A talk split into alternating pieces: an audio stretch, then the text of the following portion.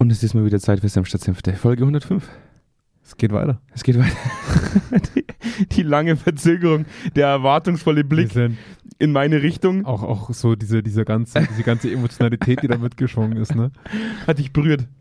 Ich war hoch involviert heute. Hast Gänsehaut, hast Ja, ja. Gänsehaut bekommen. Ja, Ja, Wahnsinn.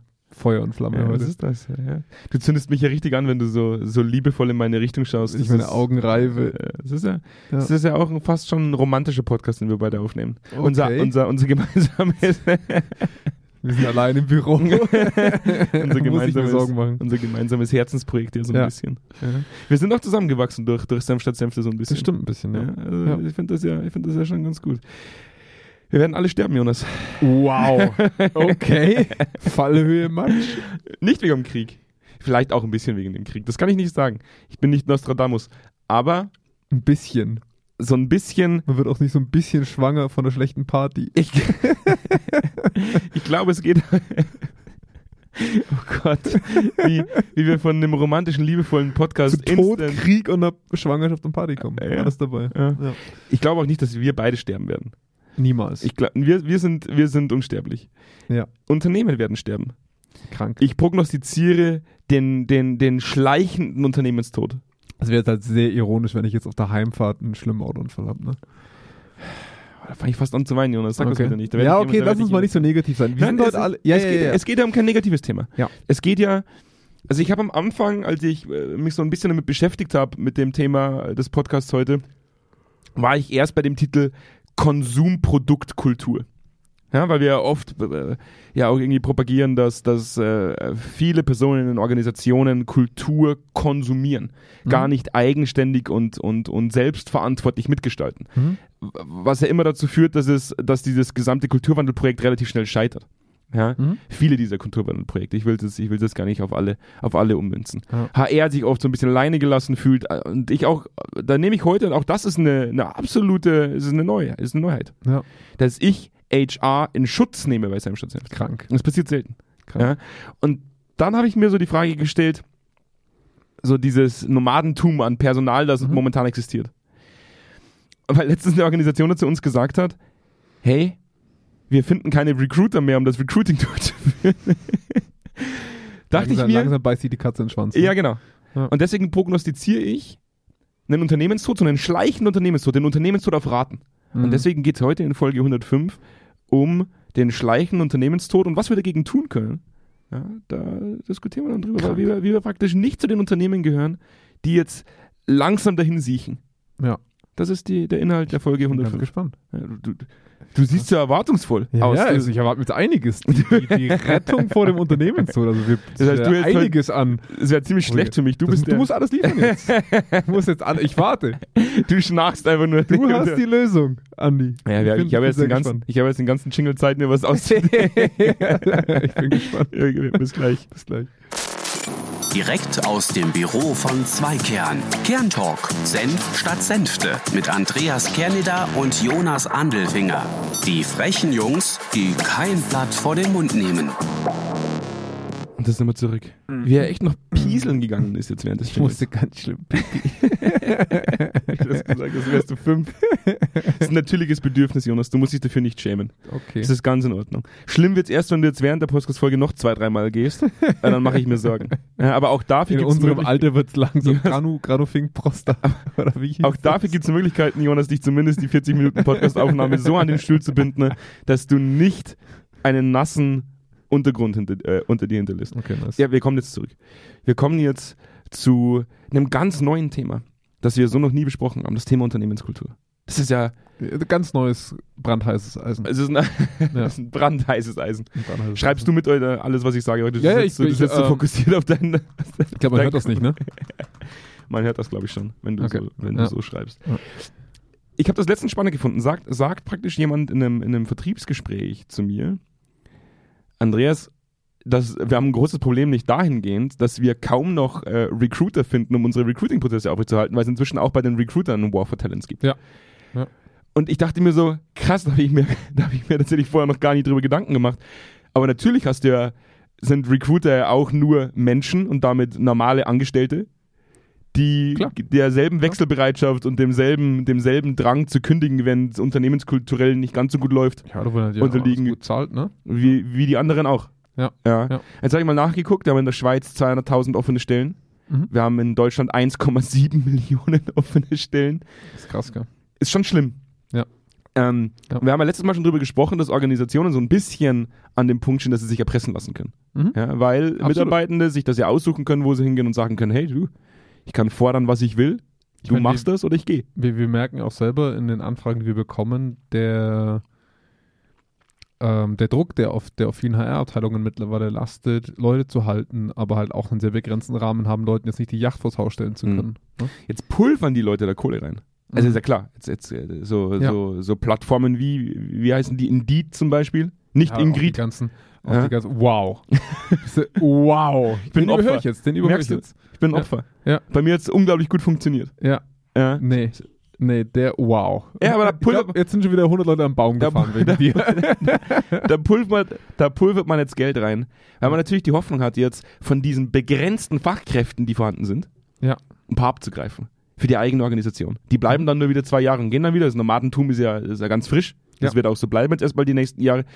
Und wir hatten ja auch das große Problem, das wir letztes Jahr noch kurz diskutiert haben, nämlich das des Noble Purposes. Weil wir Mhm. gesagt haben, 90% aller Unternehmen propagieren einen Noble Purpose, nur Ja. 10% verfolgen diesen Purpose. Ja, Ja. und deswegen viele Mitarbeitende sagen, hey, jetzt pass mal auf, wir, das große Problem ist, irgendwie stimmt unternehmenskulturell bei uns nicht ganz so oder ich stelle es mir nicht ganz so vor. Mhm. Deswegen gehe ich zum nächsten Unternehmen und sind in dem nächsten Unternehmen genauso unzufrieden. Und jetzt kommen wir zu dem großen Problem, das ich sehe und deswegen auch meine Hypothese, der schleichende Unternehmenstod. Aktuell verteilen sich viele, viele Mitarbeitende oder potenzielle Mitarbeitende auf einen großen Kuchen an Unternehmen, die alle denselben Kack propagieren. Mhm. Alle sind sie nachhaltig. Für alle ist Unternehmenskultur wahnsinnig wichtig. Mhm. Ja, hat Ja. den höchsten Stellenwert. Und spätestens nach sechs Monaten bemerken die Leute, boah, ist irgendwie doch nicht so. Es ist halt, es ist halt insgesamt deswegen so spannend, weil man, wie soll ich sagen, ich hatte heute ein sehr interessantes Gespräch mit einem, mit einem IT-Leiter, der, der auch vor einem Fluktuationsproblem steht. Und die Angaben der Leute halt sehr, teilweise sehr schwer zu vereinen sind. Ne? Also mal Weltreise machen, mal ein besseres Angebot von da. Also so sehr, also sehr persönlich gefühlt, sehr viele persönliche Umstände, die du nicht bewegen kannst. Und er hat aber auch sehr richtig selber gesagt, man müsste vielleicht halt eher daran arbeiten, dass diese Dinge gar nicht so attraktiv klingen. Hm. Weil ich glaube, jeder von uns würde ja mal eine Weltreise machen. Aber bestimmte Gründe sagen, nö, ich bin attraktiver als das. Bleib ist mal lieber. Ist auch spannend. Also lieber an Faktoren zu arbeiten, die, die eben diese, auch mal sich, also jeder, wie viele Leute kennen wir, die sagen, ach ja, mal selbstständig machen oder ja, mal das machen. Aber sie machen es nicht, weil ihr Job halt gut genug ist, um ihn weiterzumachen. Hm. Und so blöd es klingt, ist natürlich nicht die Idealanforderung, die wir haben, aber viele Unternehmen müssen zu einem großen Part darauf bauen, dass die Leute eben die attraktivste aller ihrer Optionen im Unternehmen sehen. Also ich denke mir, ich habe mir dann nur Gedanken gemacht, was ist, wenn, also aktuell sind 10% der Unternehmen die, die ihren, die ihren Purpose tatsächlich verfolgen, die, die, die, äh, die auch wirklich aktiv und Ja. mit voller Intensität versuchen, ihre Kultur voranzutreiben. Wenn das irgendwann 30% sind. Weil 10% aus 100%, die identifizierst du schwierig. Ja. 30% aus 100%, die identifizierst du deutlich leichter. Ja. Dann fällst du mal deutlich leichter über ein Unternehmen, wo du sagst, hui, da läuft's richtig gut. Ja. Und ich, ich, ich habe mir einfach nur so die Frage gestellt, ab wann bemerken Unternehmen, dass, das, dass alle das Gleiche tun, alle das Gleiche propagieren und Mhm. alle gleich Kacke drin sind, oft. Dass das im Endeffekt nur dazu führt, dass sich das Fachpersonal, das noch vorhanden ist, das gerade auf Unternehmenssuche ist oder auf Jobsuche ist, Ja. sich zwischen Pest und Cholera entscheiden muss. Das, also Ich glaube, ich glaube nicht, dass es besser. Pest und Cholera ist. Ich glaube, ich glaube nicht. Ich, ich glaube, dass das, das malt das Bild zu negativ. Ich, ich glaube, dass für, es gab äh, letzte Woche mal in der New York Times, glaube ich, einen sehr guten Artikel, wo es hieß, es gibt jetzt gerade ist die beste Zeit für Arbeitnehmer. Mhm. Die allergeilste Zeit. Mhm. Jeder bietet dir mehr. Jeder bietet dir mehr Optionen, mehr Gehalt, mehr Freiräume. Du musst einfach nur springen. Mhm. Und die Unternehmen versuchen, so geile Sprungbretter zu bauen, wie es nur irgendwie geht. Mhm. Also für den Arbeitgeber gerade ist das eine Scheißsituation. Mhm. Aber ich würde nicht sagen, dass Arbeitnehmer von Pest und Cholera hüpfen, sondern eher erstmal von einem von einem Podest aufs nächste hüpfen dürfen, weil der eine bietet ihm mehr als der andere. Aber dann, was dann die Realität dahinter ist, die langfristig kommt, die sehen die ja gar nicht so schnell springen die. Ja, und das ist ja das große Problem auch dahinter. Wenn Organisationen immer wieder versuchen, praktisch ein neues, neues Goodie zu designen, Ja. dann ist ja auch das ein Prozess des schleichenden Todes. Ja, du wirst es irgendwann nicht mehr, du wirst es irgendwann nicht mehr aufrechterhalten können. Was machst du denn zum Schluss? Spritzt du den Leuten Heroin und sagst, hey, jetzt bist du, jetzt bist du gut drauf. Ja. Ja, ähm, wir haben das legal bei unserem Unternehmen implementiert bekommen. Ja. Was ist das, was ist das letzte Goodie, das noch Ja. jemand implementiert? Und dann sind wir wieder bei dem Thema, das wir auch schon mal hatten. Du versuchst momentan mit Febres Demotivationsfaktoren so klein zu halten, dass die Leute motiviert genug sind, bei dir zu bleiben. Wo ich sage, ja, manchmal, das ist, das, das ist nur meine persönliche Meinung, du wirst mir wie gewohnt relativ schnell widersprechen. Absolut. Absolut wirst du mir widersprechen. die, die Problematik, die ich sehe, wie auch schon bei dem Thema Motivation, dass das nicht funktioniert. Du Mhm. wirst mit diesen Mitteln Leute nicht langfristig binden können an die Organisation, weil ja trotzdem die Alternativen immer noch attraktiver sind. Ich glaube auch, dass man, ich glaube, dass Unternehmen gerade in so einer Dynamik drinstecken, auf einem Headhunter-Markt, der sie daran hindert, also sagen wir so, wenn du, wenn du merkst, dass die Leute abgezogen werden, musst du schnell auf den Markt reagieren, nicht Mhm. intern. Du musst auf den Markt reagieren, du musst Ersatz holen. Demzufolge investierst du in erster Instanz erstmal in alles, was dir Mitarbeitende ranschafft. Mhm. Also auch wieder ein Headhunter. Auch wieder in, in äh, Personalmarketing-Strategien. Und das Problem ist, das geht viel schneller und effektiver in erster Instanz, als intern zu stabilisieren. Mhm. Das Problem ist natürlich, dass es so ein bisschen Sand in einen Eimer mit einem Loch am, unten reinzuschütten. Ne? Also du du kannst natürlich nur, das wird irgendwann ineffizient ohne Ende. Mhm. Ne? Und logischerweise musst du die internen Bindungsfaktoren aufbauen, damit die Leute, die du reinscheffelst, nicht so schnell rausrieseln, wie du sie reinscheffelst. Mhm. Sonst hast du über lange Zeit gesehen, erstens einen Abwanderungsfaktor von Qualität und es bleiben nur die hängen, denen es wurscht ist. Mhm. Ja? Ähm, oder aber du kommst an den Punkt, wie du sagst, dass ein Unternehmen irgendwann nicht mehr marktfähig ist. Mhm. Ist theoretisch möglich. Also keine Frage. Es gibt genug Beispiele von Unternehmen, deren Köpfe weggekauft wurden, die danach nicht mehr in der Lage waren, ihr, ihr Business so weiterzuführen. Das war jetzt erst die Einleitung von meinen Gedankengängen. Das heißt, Ja. wir kommen zum Hauptthema kommen wir erst. Ja. Ja. Das ist jetzt dieses Thema, wo ich gesagt habe, eigentlich wollte ich erst über Konsumverhalten diskutieren und wollte HR in Schutz nehmen. Das mache ich jetzt einmal. Ich nehme jetzt einmal in meinem Leben HR in Schutz. HR kann diesen Anforderungen, die aktuell existieren, überhaupt gar nicht gerecht werden. Das ist vollkommen ausgeschlossen. Dafür sind es viel zu wenige Leute, auch wenn es wahnsinnig viele HRler inzwischen gibt und HRlerinnen. Aber die Realität zu sagen, für uns ist Unternehmenskultur als Organisation wahnsinnig wichtig, HR, mach mal bitte. Das ist so veraltet und dämlich, dass ich HR in Schutz nehmen muss, weil HR dieser Anforderungen niemals gerecht werden kann, weil zum einen die Ressourcen fehlen, der Kontext überhaupt gar nicht so aufbereitet, dass man verstehen würde, wo, so, wo soll man ansetzen und man ja immer noch auf Bestehendes zurückgreift, was man bis 2019 gerne gemacht hat, nämlich einfach nur diese gängigen Maßnahmen, die auch nie funktioniert haben, da, wo schon zig Leute verbrannt wurden und keinen Bock mehr haben teilzunehmen. Mhm. Und jetzt kommen wir zu dem Problem, was wir auch schon oft gesagt haben.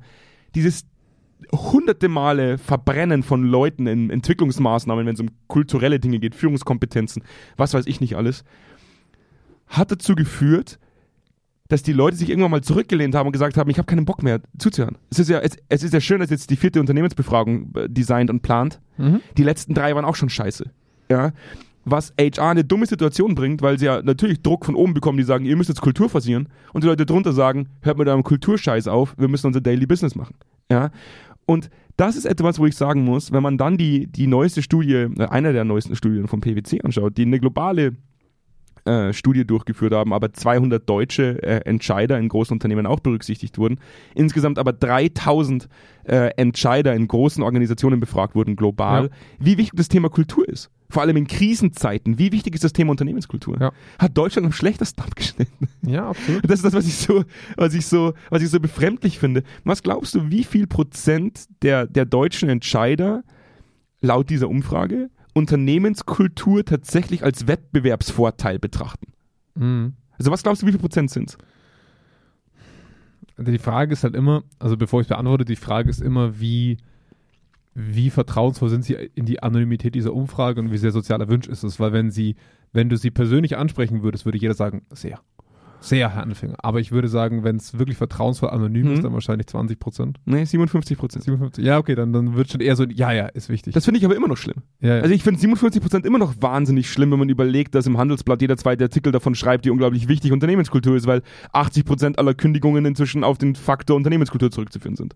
Dann finde ich 57 Prozent der Entscheider, die sagen, ist ein Wettbewerbsvorteil, ziemlich wenig. Mhm. Also muss ich jetzt tatsächlich sagen, und lediglich 44 Prozent finden die Unternehmenskultur wichtiger als die Strategie oder das Geschäftsmodell. Mhm. Ja, wo ich sage, ja, Das, also ich glaube, mein, mein größtes Problem auch mit solchen Umfragen ist, es ist nicht abzutrennen. Also, frag mal zehn Leute, was, was Organisationskultur ist. Mhm. Wie, wie willst du denn bitte Organisationskultur von strategischen Entscheidungen abtrennen? Es ist nicht möglich. Das ist eine berechtigte Frage. Das ist, das ist wie zu sagen, äh, haben sie lieber ihre Knochen oder lieber ihr Bindegewebe? Ja, weiß nicht.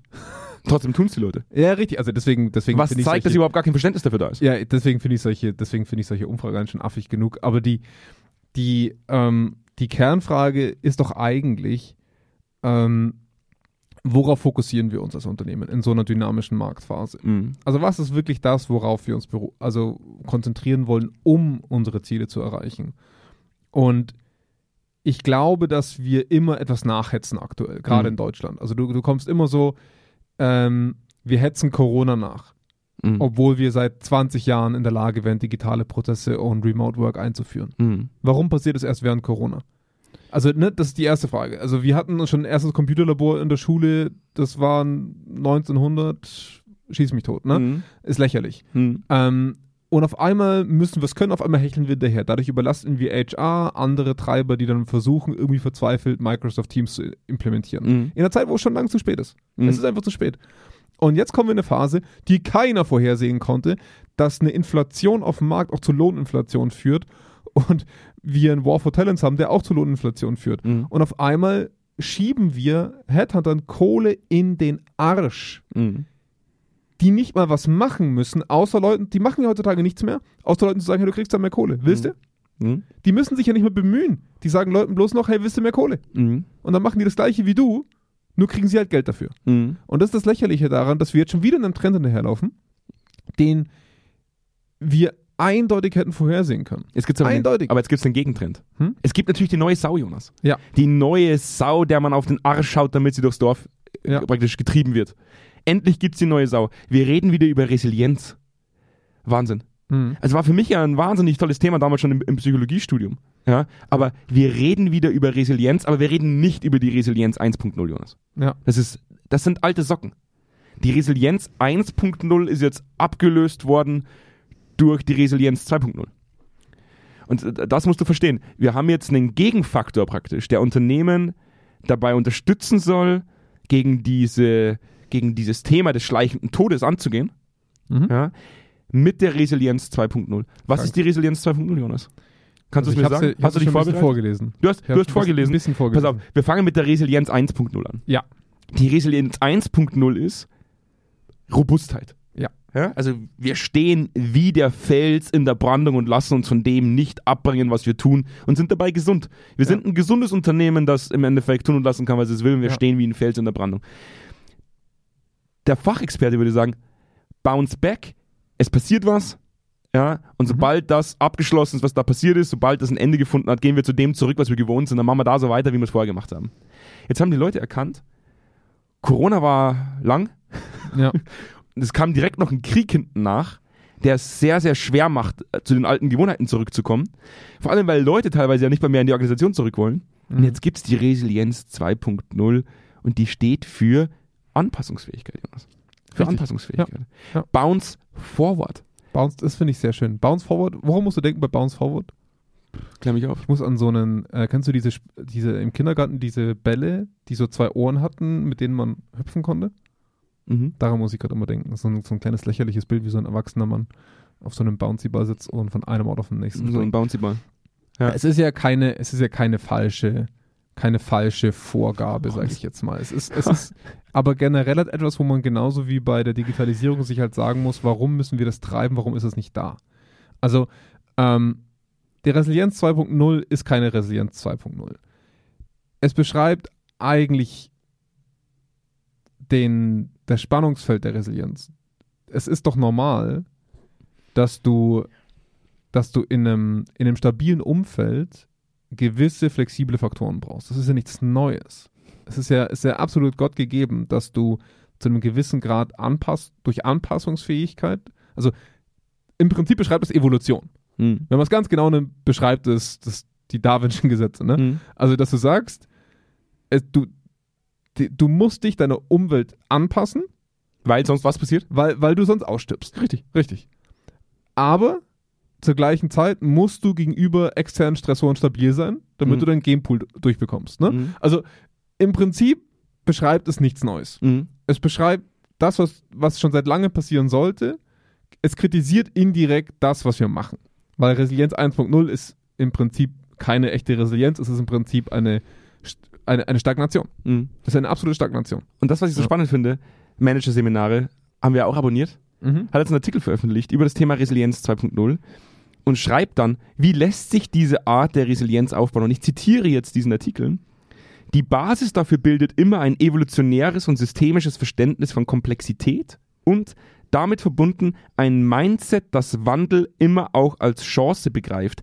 Es geht um die Entwicklung einer höheren sozialen Rationalität und eines neuen Wir-Gefühls, also die Erkenntnis, dass die Vernetzung auch für uns gilt, wir also immer mit allen anderen Ich bin, zusammenhängen. ich, bin, ich bin nach dem ersten ganz Satz kurz. ausgestiegen. Vor allem der Satz ist wichtig. Also die Erkenntnis, dass die Vernetzung auch für uns gilt, wir also immer mit allen anderen zusammenhängen und unsere einzelne, äh, unsere, äh, unsere Handlungen Folgen für andere Menschen und auch für die Gesellschaft als Ganzes haben. Zum einen muss ich sagen, Ich habe Faszinierend. oberflächlicheren Stuss gehört. geil, geil. Ja. Das finde ich ja geil, dass du vier Zeilen formulieren kannst, die, die wie du gerade auf geschafft alles hast. und nichts passen. Richtig, aber den letzten halt finde ich gut, dass wir alle einen Einfluss mit unserem Handeln auf das große Ganze haben. Und das finde ich tatsächlich Haben wir das wirklich? das finde ich, ich finde das faszinierend. Kannst du dich am Anfang von Corona erinnern, als die, als die Regierung gesagt hat, wir wollen sie nicht einsperren, wir appellieren an ihren menschlichen Verstand. Ja. Ähm, und, Und dann mussten wir uns einsperren. und dann mussten wir uns einsperren Weil bei uns in Oberbayern verdammt nochmal 200 Leute auf eine Alm gegangen sind und sich gesagt haben, nö. Ja, diese, diese Aussage, ähm, Resilienz 2.0 entsteht vor allem durch das Verständnis dafür, dass es also praktisch durch den Aufbau eines Wir-Gefühls und dass wir alle Mhm. im Endeffekt mit unserem Handeln einen Einfluss darauf haben, was in Zukunft passiert. Wo ich sage, das ist so romantisch, Jonas, dass ich Das wieder ist, auf. das ist vor allem krasser Bullshit. Es ist, es ist, nee, es beflügelt den Romantik-Podcast, Senf statt Senf. ja. Es beflügelt ihn. ja, ich könnte kotzen. Deswegen sage ich ja, es ist die neue Sau. Es ist, im Endeffekt ist es Blödsinn.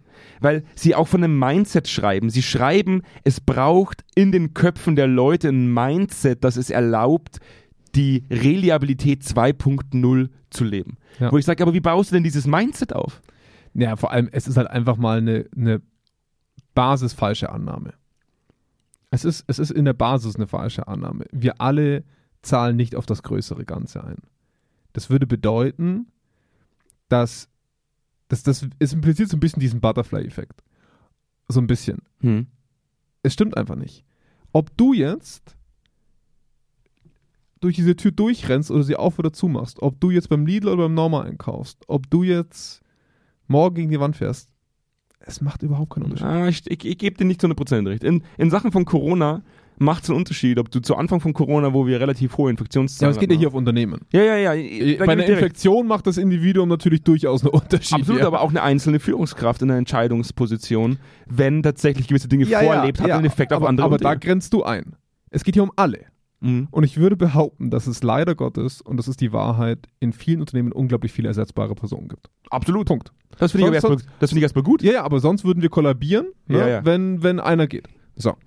Und demzufolge, ich glaube, es gibt so in den letzten 20 Jahren gefühlt so einen Trend, wo jeder Mitarbeitende in das Große eingebaut werden muss und der Beitrag des Einzelnen herausgearbeitet wird, wo ich, wo ich manchmal denke, fällt es euch einfach schwer zu sagen, du machst deinen Job, so wichtig ist er nicht, Mhm. ist aber cool, dass du ihn machst Mhm. hier ist dein Geld. Was brauchst du, um den gut zu machen? Aber dann passiert es halt wieder, dann passiert es halt wieder, dass die Person sagt, ich gehe lieber auf Weltreise. Ja, natürlich, also ich verstehe das schon, ich verstehe schon die Bestrebung hinter dem allen und natürlich arbeiten wir am Ende alle in was Größeren. Ich glaube, ich bin, ich bin heute einfach ein bisschen zynisch, weil, weil diese oberflächlichen Scheißsätze, da ist einfach nichts drin. Da ist nichts drin. Da du was die da beschreiben, das könntest du auf den, das könntest du auf alles anwenden. Auf alles und jedes. Wenn du atmest, veränderst du die Welt, indem deine Moleküle, die du eingeatmet hast, anders aussehen als die, die du ausgeatmet hast. Ja, so fucking what? Also das ist so, was heißt das denn? Was soll denn mit so einem Satz der Leiter einer Abteilung jetzt anfangen? Den besten, den besten Satz, der kommt aber erst noch. Der hört sich fast an wie von einem Life-Coach oder von einer Life-Coachin. Jedes einzelne Individuum stellt das vor die sehr persönliche Frage, wie kann ich, insbesondere in Krisenzeiten, dazu beitragen, die eigene und die allgemeine Lebensqualität zu erhöhen. Nein. Nein, das ist es eben nicht. Und noch zusätzlich, Jonas, die Zukunft positiver zu gestalten. Das ist so pseudoromantisch. Mhm. Das ist so eine, so eine philosophische Aufforderung. Denk doch mal mehr im Kollektiv. Denk nicht daran, was jemand für dich tun kann, sondern denk, was du, was du. Ja, aber wir sind halt am Ende egoistische Wesen. Was hat dir denn das gezeigt, Ja, Jonas? also ich meine, wie bist du denn zu der Erkenntnis es gekommen? ist ja bis heute lustig, dass es die Psychologie nicht schafft, rein Altruismus zu definieren. Mhm. Also die reine Uneigennützigkeit, weil sie halt einfach unlogisch ist. Sie ist in einem evo evolutionären System einfach unlogisch. Mhm. es ist, auch wenn ich was für andere tue und so selbstlos es ist, vielleicht befriedigt es in mir eine Bedürfnis nach etwas. Mhm. Ist es so schlimm? Nein. Aber diese, diese, also sagen wir es mal so, es ist deswegen so oberflächlich gerade und es ist deswegen so pseudo, weil wir am Ende angekommen sind einer Erklärung. Mhm. Wir sind am Ende der Trends so ein bisschen angekommen, wir sind am Ende einer Erklärung angekommen an, an neuen geilen Dingen. Es, wir, wir drehen halt leider, und das ist halt, ist halt schon so, wir, wir drehen in den gleichen Zyklen, wie wir sie vor 100 Jahren gedreht haben, Ja. mit mehr Technologie, mit neuen Werten, mit neuer, mit neuer, sag ich mal, Gesellschaftskultur, ja.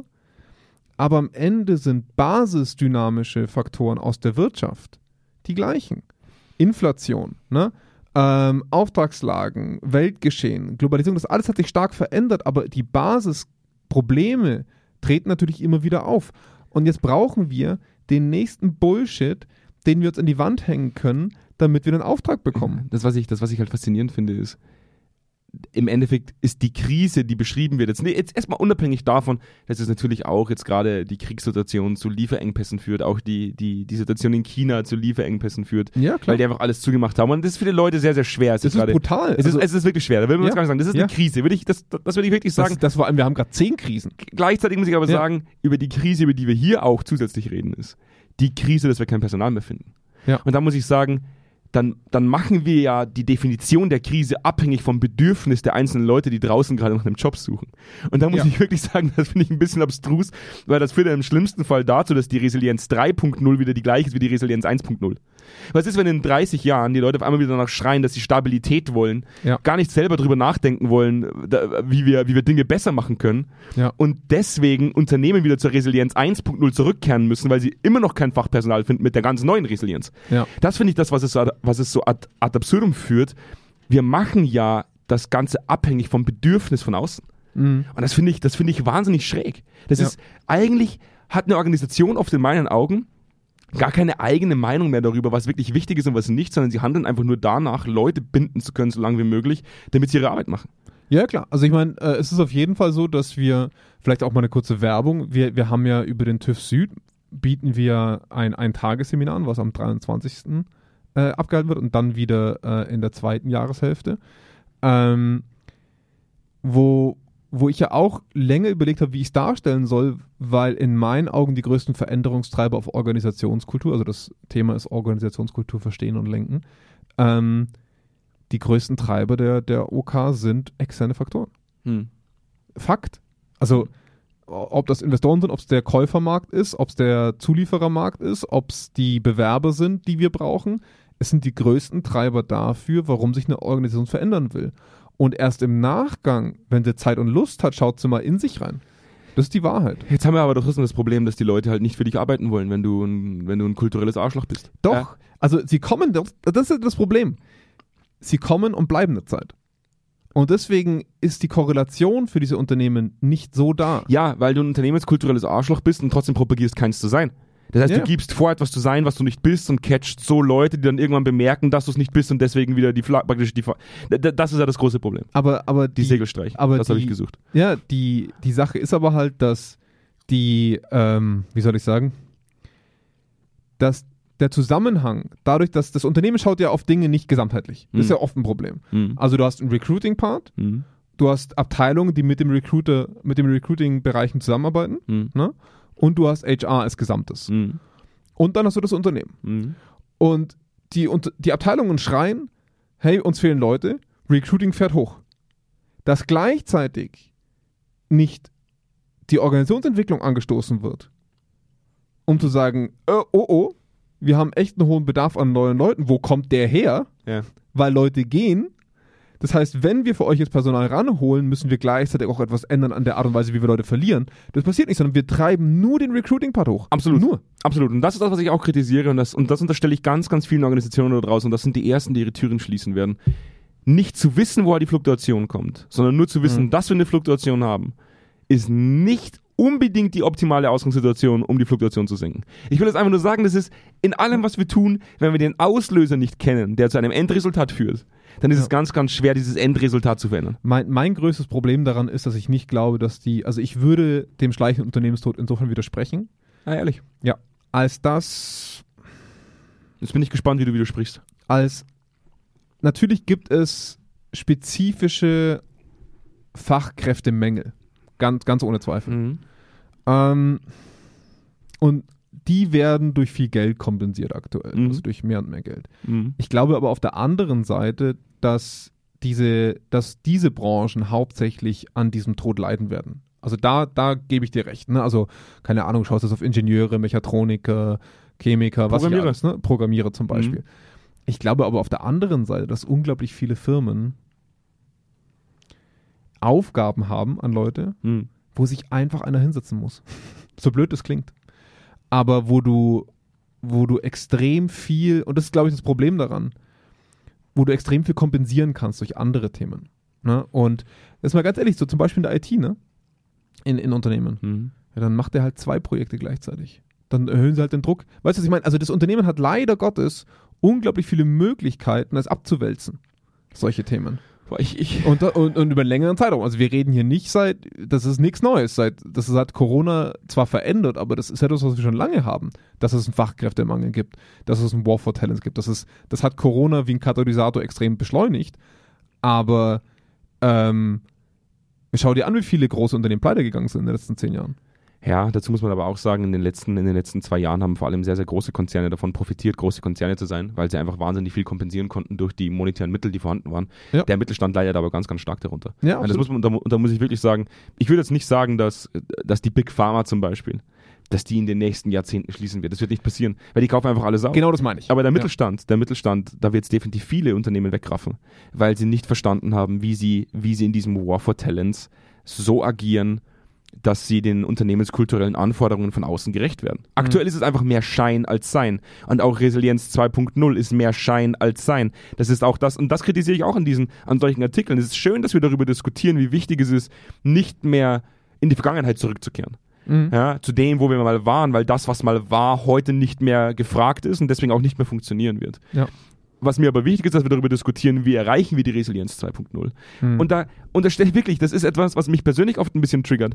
Wir arbeiten jetzt seit acht Jahren an dem Thema, Unternehmensanalysen so aufzubauen, so schnell wie möglich an den Punkt zu kommen, dass das, was gemacht wird in der Organisation, als Maßnahme Mhm. implementiert wird, geprüft wird, ob es funktioniert oder eben nicht funktioniert. ich schaue gerade mal nach, wann wir, wann wir den Stagflationsartikel veröffentlicht haben. Ich sag dir aber trotzdem, was mich, was mich daran stört. Mich stört daran, dass wir propagieren, Resilienz 2.0 ist der heißeste Scheiß und wir müssen adaptieren, wir müssen so lange adaptieren, bis es funktioniert. Ja. Wir aber im Bereich der unternehmenskulturellen Veränderung gar keine Möglichkeiten haben, zu evaluieren, ob das, was wir getan haben, funktioniert oder nicht. Ja. Und dann muss ich sagen, wenn wir nicht wissen, was greift und was nicht, dann ist die Adaption sehr, sehr schwierig. Das Ja. mag bei Prozessen funktionieren, wenn irgendwo ein Autokacke zusammengeklebt wurde. Ja? Wenn bei Tesla mal das, Spalt, das Spaltmaß nicht passt und man sagt, hey, der Roboter, der, der, der hat nicht richtig gelötet da. Das ist nicht so gut geworden. Aber im zwischenmenschlichen Sektor, wo es um Führungskompetenzen geht und wo Leute einfordern, dass man verbindlich miteinander umgeht, dass man offen kommuniziert, dass man Feedback-Kultur implementiert, da muss ich halt wirklich sagen, da agieren Unternehmen immer noch genauso dämlich wie vor 30 Jahren. Sie machen dieselbe Kacke immer wieder.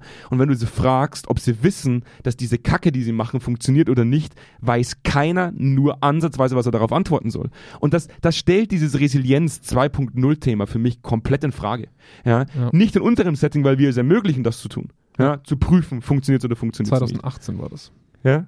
Also wir haben schon 2018 einen Blogartikel mal geschrieben zu dem Thema äh, Stagilität haben wir es genannt. Stabilität. Ne, Ich kann mich also, erinnern. ja. Du hast ihn geschrieben. Ja, zwischen Stabilität und, und flexiblen Veränderungsmechanismen. Das Mhm. beschreibt ja im Prinzip nichts anderes. Mhm.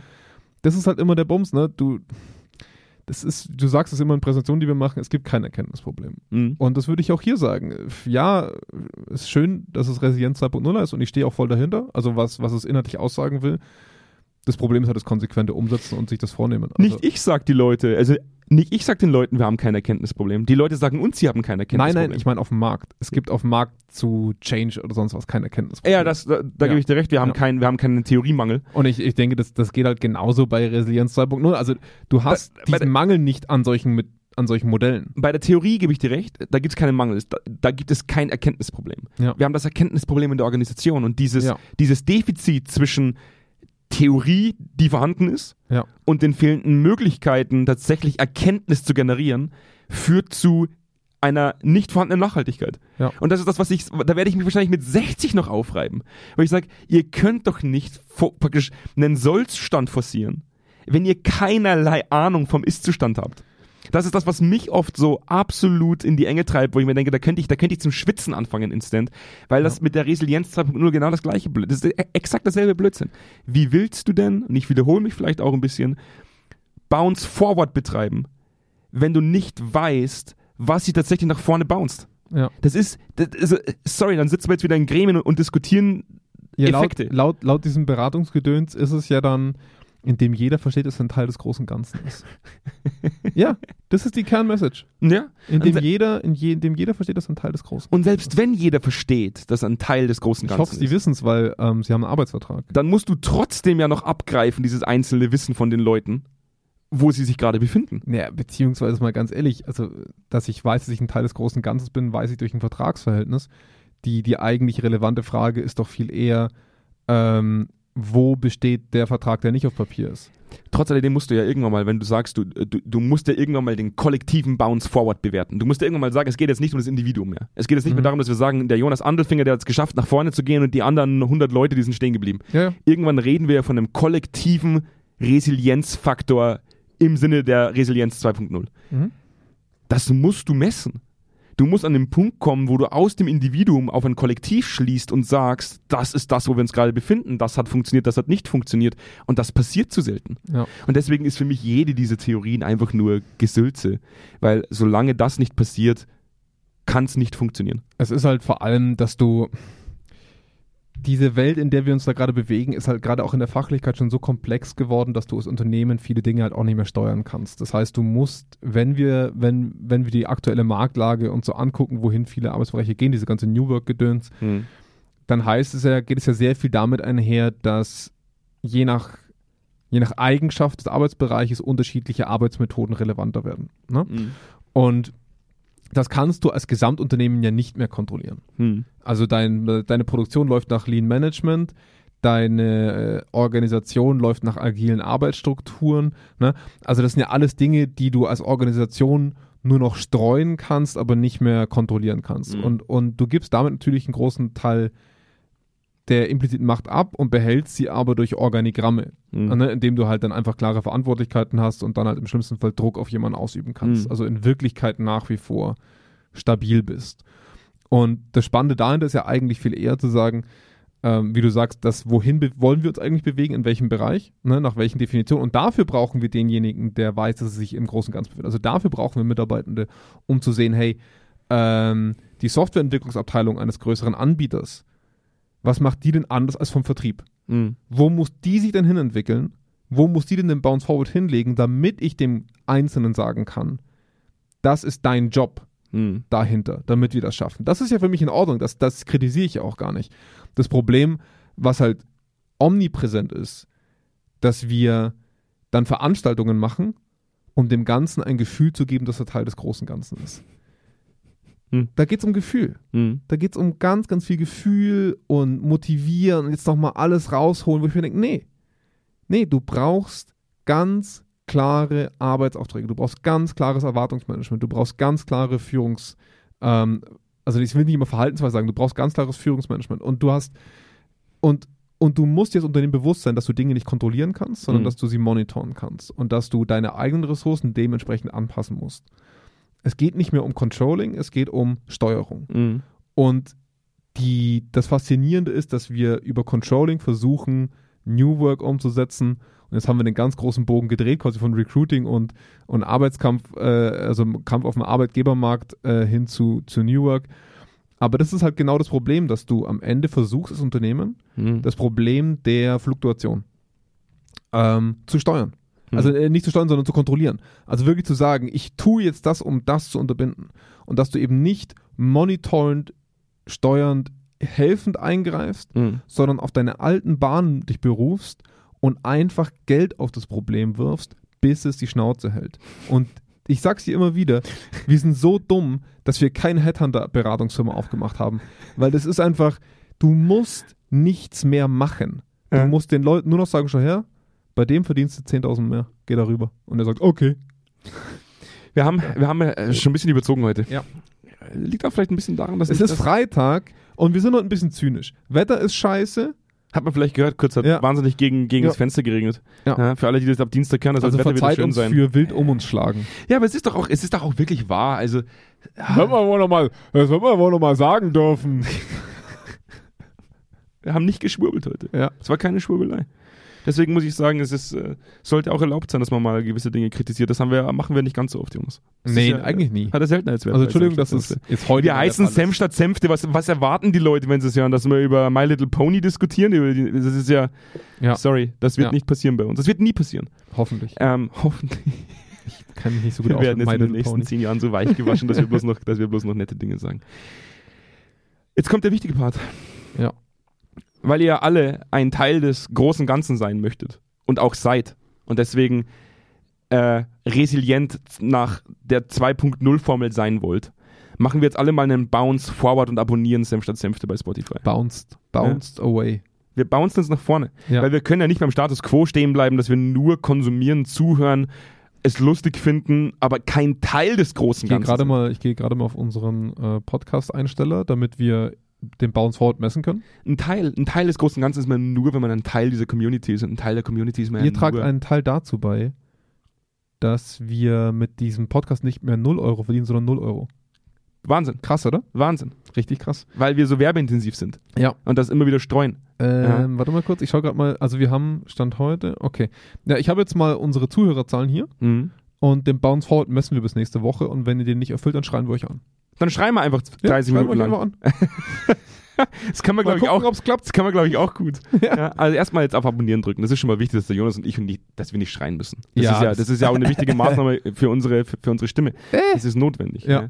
Und ansonsten geht ihr mal auf media.zweikern.com und schaut euch mal an, wie wahnsinnig viele Artikel es da gibt. Wir haben schon 2018 über Stagilität gesprochen. Das muss man sich so geschrieben.